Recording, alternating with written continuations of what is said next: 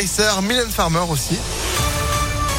C'est juste après la météo, hein, ça se dégrade. Et puis euh, l'info, Florian Lafont, bonjour. Bonjour à tous. Vers un tournant de cette guerre en Ukraine, le président ukrainien s'est montré positif à l'issue des pourparlers entre Kiev et Moscou.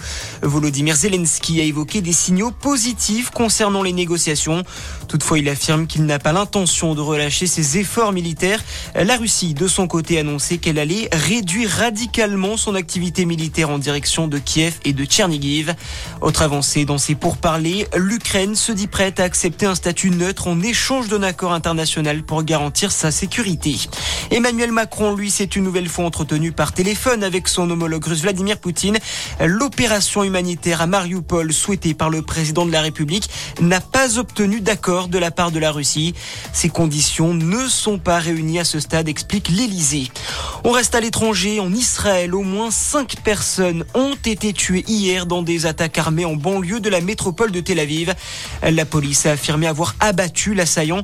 Il s'agit de la troisième attaque en une semaine en Israël. L'actualité en France, Jean-Vincent Placé, mis en examen pour agression sexuelle.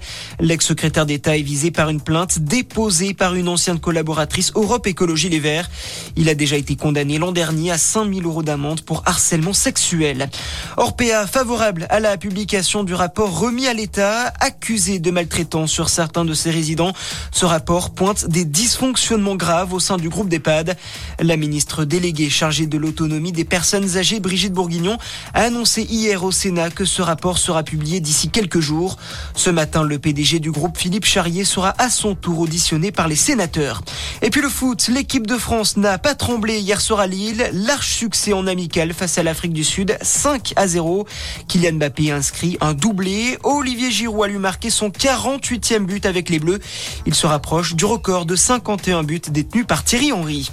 Voilà pour l'essentiel de l'actu. Passez une excellente matinée à notre écoute. Merci beaucoup. L'info revient à 6h30 avec Sandrine Ollier. Restez informés en attendant impactfm.fr.